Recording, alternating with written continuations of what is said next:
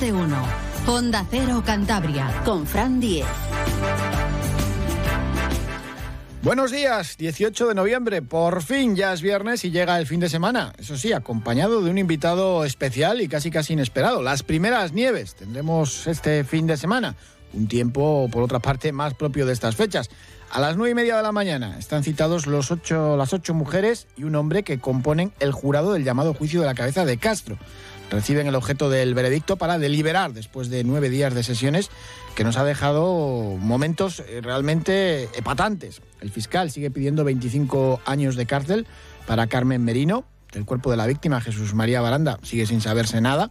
Y el abogado defensor se desmarcó ayer con la teoría de que la acusada podría encubrir a otras personas en un nuevo giro de guion para tratar de sembrar la duda razonable sobre si su clienta mató o no a su pareja. Una vez muerto Jesús María, Carmen Merino sí habría protegido y auxiliado a la persona causante y responsable de aquella muerte, ocultando pruebas, dificultando la investigación policial. Cambia a día de hoy. Hoy hay otro cambio de versión. Hoy dice que ha colaborado ocultando pruebas. Eso no nos lo dijo en su declaración cuando ha declarado ante ustedes. ¿Cuándo dice la verdad la señora Merino? Vamos con la información de servicio muy pendientes este fin de semana de la meteorología. Hoy y sin avisar demasiado llegan las primeras nieves a Cantabria. Luce Peda, buenos días. Buenos días. Este viernes nevará en las montañas de Cantabria con una cota que bajará desde los 1.400 hasta los 1.000 metros. Cielo nuboso cubierto y precipitaciones en la costa. Las lluvias pueden ser fuertes, persistentes y tormentosas, acumulando en 12 horas más de 40 litros por metro cuadrado. Las temperaturas en descenso notable en zonas del sur y el viento del oeste soplará con fuerza en la costa. La máxima se va a quedar en 10 grados en Reynosa, 13 en Azas de Cesto, 14 en Castro Castrudiales y Laredo, 15 en Santander, Camargo, Los Corrales de Buelna y Potes y 16 en Torrelavega. Es una información de la Agencia Estatal de Meteorología.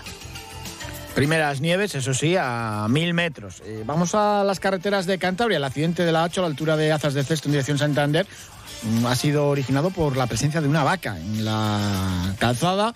Afortunadamente ya está todo resuelto, pero hay, pues bueno, creo que algunos eh, problemas. DGT, ¿qué tal? Buenos días. Muy buenos días. Pues a esta hora tranquilidad en la mayor parte de red de carreteras de Cantabria, aunque precaución, ya registramos tráfico en aumento de entrada a Santander en la A67, en la zona de Camargo y también en la A67 van a encontrar tráfico irregular en la zona de Miengo en sentido Torre la Vega.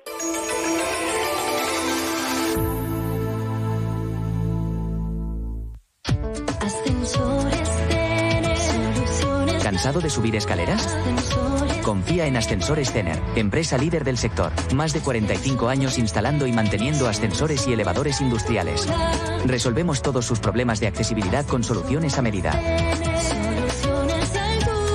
Más información en ascensores.com.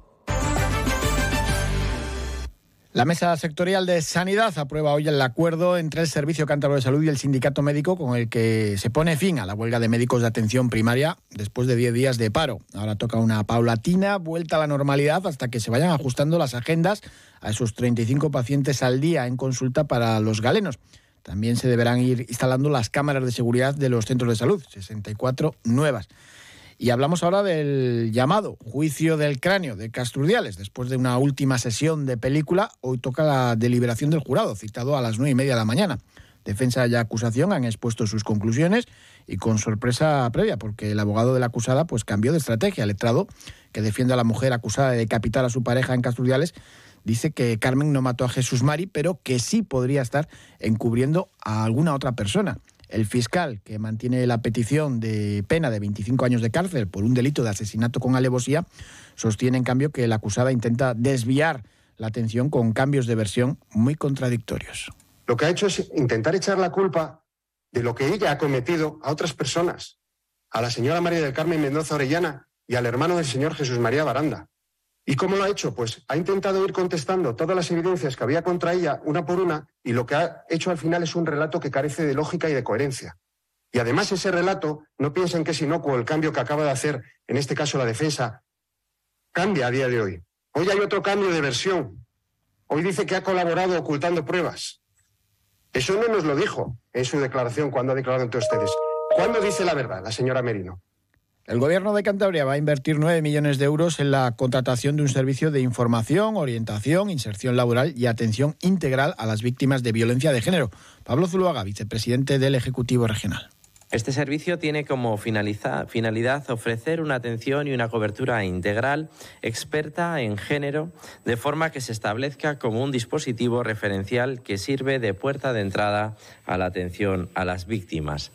Incluye prestaciones de información, orientación y asesoramiento a las víctimas y de acogimiento temporal. Esta mañana en el Parlamento de Cantabria tenemos rueda de prensa de Vox y de Ciudadanos para argumentar los motivos para mm, contarnos por qué han presentado una enmienda a la totalidad a los presupuestos del Gobierno regional. Ayer lo hizo el portavoz del Partido Popular, Íñigo Fernández. Es un presupuesto irreal. Es un presupuesto cuyas previsiones de ingresos, de crecimiento, etcétera, no se ajustan a la realidad ni se van a poder cumplir.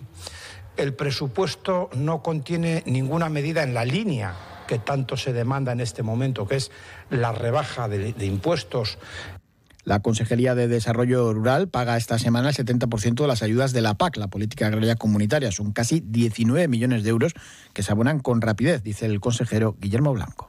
Un total de 18.850.000 euros que van destinados a 3.952 ganaderos y agricultores para ayudarles a afrontar con liquidez su actividad económica.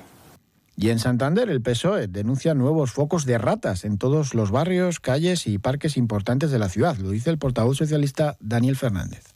Hemos recibido numerosas denuncias en los últimos días por los múltiples avistamientos de estos roedores en todos los rincones de nuestra ciudad, desde el barrio más humilde hasta las zonas más nobles.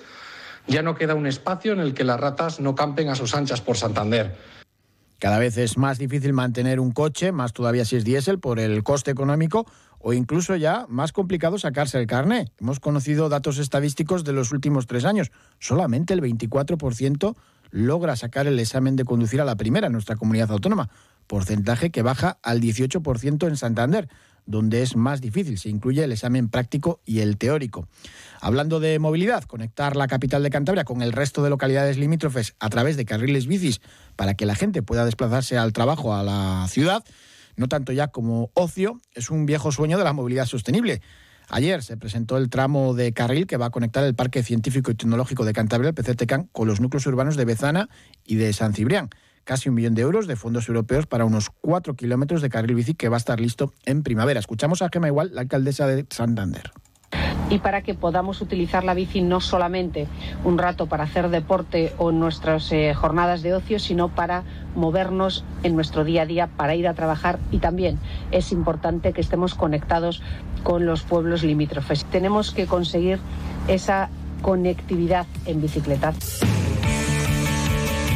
Vamos ya con la información deportiva. El domingo por la mañana tenemos Junta General de Accionistas del Racing y por la tarde a las 7 los campos de Sport el partido Racing Burgos, dos de las mejores defensas de segunda división. En la Junta ya está todo contado en cuanto a presupuesto del Racing, pero lo más novedoso va a ser la presencia del gerente de la empresa Molcawor, una empresa valenciana que está realizando un trabajo, un proyecto de remodelación total de los campos de Sport del Sardinero. Va a estar presentado el proyecto ya al completo a final de año. Escuchamos a Alfredo Pérez, el presidente del Racing que espero que la versión definitiva nos la regalen a los racinguistas antes de final de año, como máximo para Reyes, nos deje ver eso y que tiene que ser la guía, la guía de todos los trabajos. O sea, sí es cierto que todos queremos hacer las cosas ya, pero es que las cosas que vamos a hacer tienen que durar muchos años. Por lo cual, ni estamos para equivocarnos y tirar el dinero, ni estamos para hacer cosas que luego nos arrepintamos dentro de poco. ¿no? Yo creo que merece la pena esperar dos meses y profesionales que han hecho el diseño de muchos campos también nos hagan este. Y tenemos este fin de semana el derby cántabro de balonmano en el pabellón Vicente Trueba. Mañana sábado a las 7 de la tarde se enfrentan el Sinfín y el Batco. El Batco como local, 7 de la tarde. Un Batco que lleva seis victorias consecutivas y un Sinfín que lleva siete partidos sin ganar. Tenemos el sábado una prueba de atletismo mítica, la subida Peña Cabarga, a las diez y media de la mañana. El grupo Alega de baloncesto juega la LEP Oro de Básquet el domingo en Cáceres a las 6 de la tarde. Muchísimas gracias por habernos acompañado. Les dejamos ahora ya con más de uno.